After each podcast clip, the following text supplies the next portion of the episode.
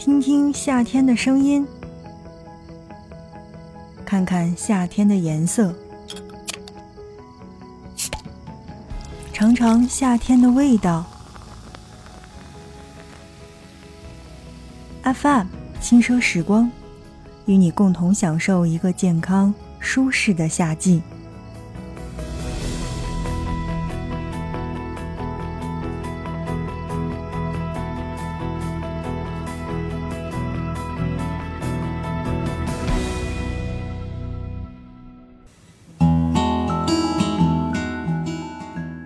大家好，欢迎收听 FM 轻奢时光，听着声音去旅行。青岛呢是一座有山有海和文艺复古建筑的城市，我们可以有非常丰富的旅行体验。如果你是第一次来青岛的话，一定不要错过我们的本期节目。今天我们就一起体验地道青岛。其实啊，我会觉得在青岛，那这个景点呢位置相对来说还是比较集中的。你比如说像这个老火车站、栈桥、大学路、小鱼山，还有八大关等等这些地方。那么在今天的节目内容当中呢，我们就来说一说，如果你是第一次去青岛，那些不可错过的必体验的清单究竟有哪些？第一项我列出的清单目标是与大海。亲密接触。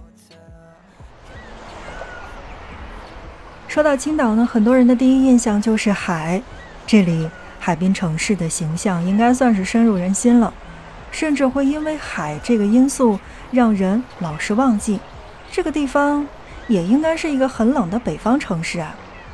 那么，在与大海亲密接触的时候，我第一个推荐到的地方就是海水浴场。海水浴场呢，应该算是畅玩本地人的海边游乐园了吧？靠海玩海，洗海澡是青岛本地市民们超级喜欢的一个娱乐项目。那么，在青岛的海边有很多个海水浴场，在适合的季节会向大众来进行开放，提供淋浴和更衣服务。如果真的要去推荐海水浴场的话，那我会推荐三个。第一个呢是第一海水浴场，这边沙平面广，没有暗礁，接纳量呢也是最大的，每天可接纳二十五到三十万人次入浴。那第二个呢推荐到的就是第二海水浴场，当然这个地方呢是与八大关别墅区相邻，缓坡沙软，最重要的是浪还小，水还干净。那第三个呢我推荐到的就是石老人海水浴场。这个地方是环境设施非常的不错，当然同时也是看日落的好地方。在青岛，与海的接触可以有很多种，最舒服、最轻松的方式，首推坐上游船去出海。如果说你是熟悉青岛的话，或者你手边有这个青岛地图的话，就会发现，青岛是拥有着天然的海湾优势的，这里的海上帆船运动也非常非常的厉害。同时，也经常去举办这种帆船的赛事，旅行者可以去感受到各种各样的游船的海上乐趣。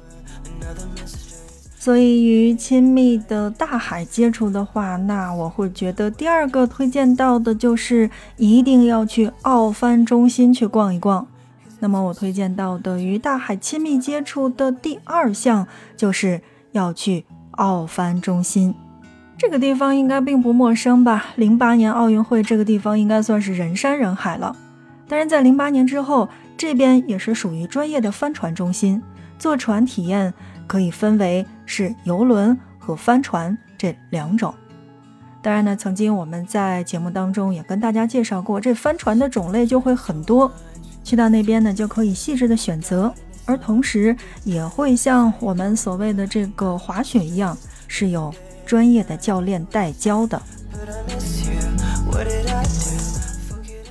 好，正在收听到的是 FM 轻声时光，听着声音去旅行。在今天的节目内容当中，我们来跟大家一起说到的是青岛这些不可错过的必体验的旅行清单。我们刚才呢是说到了旅行清单当中的第一个项目，叫做与大海亲密接触。那接下来呢，我会推荐清单内容当中的第二项叫做欣赏城市建筑。青岛呢是有着独特的城市美学发展史的，因为德国和日本曾经的侵略和占领，在这里会见到不同时期、不同国家的建筑风格。一栋栋的小洋楼，又会让你觉得仿佛是在欧洲。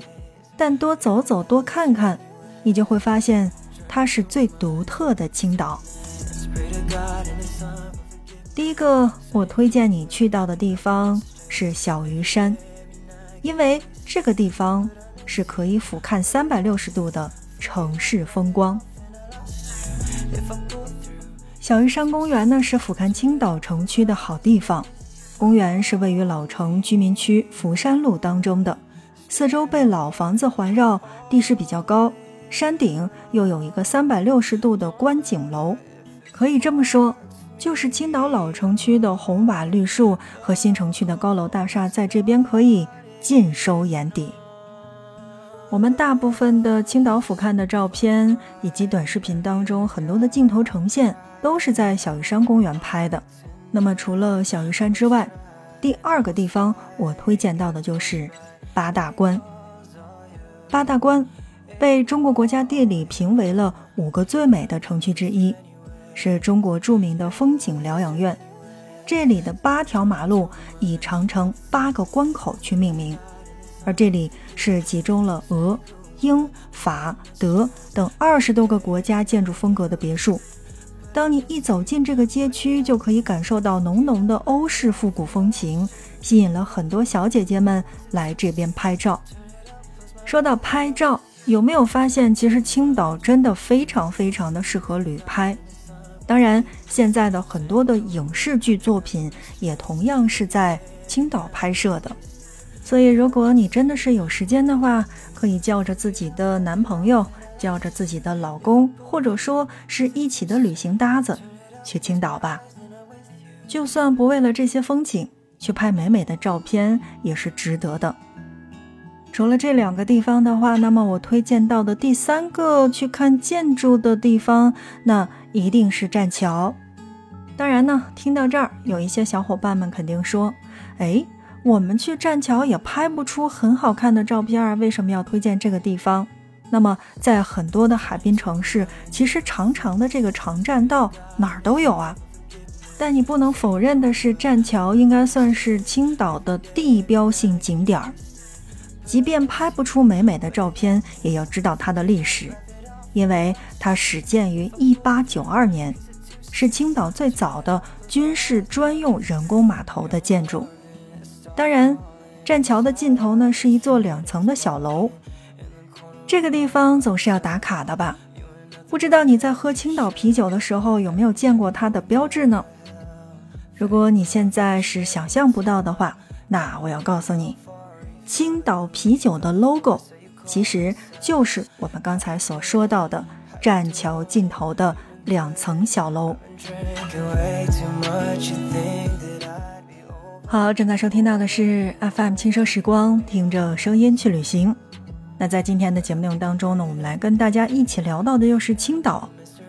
如果你是第一次去青岛的话，那么有哪些体验是你不可错过的呢？第三个我要推荐到的就是在青山当中享野趣。很少有城市呢是可以兼具山与海，但是在青岛，你很容易呢就能又见山又见海，享受自然的无穷乐趣与美景。所以在青山当中想野趣，那推荐到的第一个地方就是崂山。崂山呢是位于青岛东部的，有着海上第一名山的美称，最高峰为海拔一千一百三十三米左右的巨峰，以雄伟、壮观、奇特和秀丽，成为了著名的道教名山。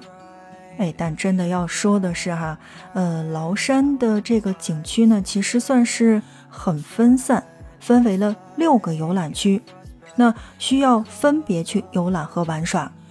如果是自己初次来玩的话，如果你是正好只有一天时间的话，其实我会觉得还是推荐你一个地方，而这个地方那就是羊口游览区。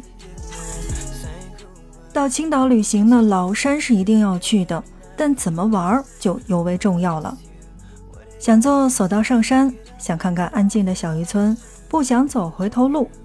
如果你真的是只有一天时间的话，其实建议大家，呃，在临行的前夕，还是要去准确的做个攻略的，或者说也可以持续的关注我们的节目。那在今后的节目内容当中，也会给大家去一一介绍到这些好的地方。你以为在青山当中想野趣，只有崂山这一个地方吗？那你就大错特错了。第二个我推荐到的地方就是青山渔村。青山渔村呢是被誉为叫做最美渔村，它三面环山，一面靠海，与山海相依，隐世生活了几百年。村落当中有青山，有梯田，有茶园，当然还有渔港。当我们从高处一眼看到这一片村庄的时候，就会觉得豁然开朗。当然。拍村子的全景也非常非常的好看。值得一提的是，《舌尖上的中国三》也曾到过青山渔村，寻找地道的乡野之味。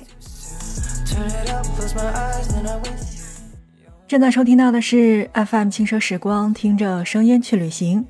在今天的节目内容当中呢，我们来跟大家一起介绍到的就是青岛。如果你是第一次去青岛的话，那些必玩的旅行清单当中的项目究竟有哪些？说完了以上的那么多，还有一个是没说到的，没错，那就是青岛的吃和青岛的喝。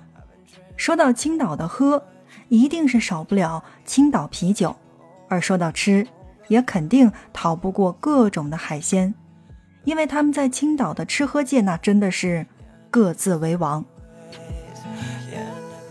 好，那关于青岛的吃呢？啊，欢迎持续关注我们的节目。在今后的节目内容当中，我们会给大家去继续介绍到那些青岛的好吃的，还有好玩的地方。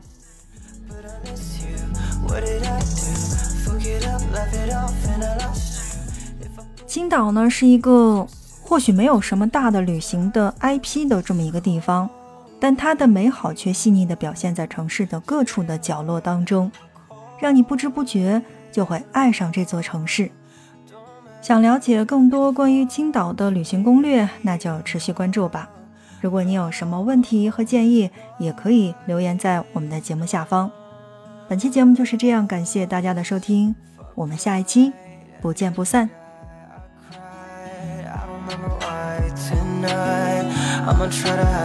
no slide, get frostbite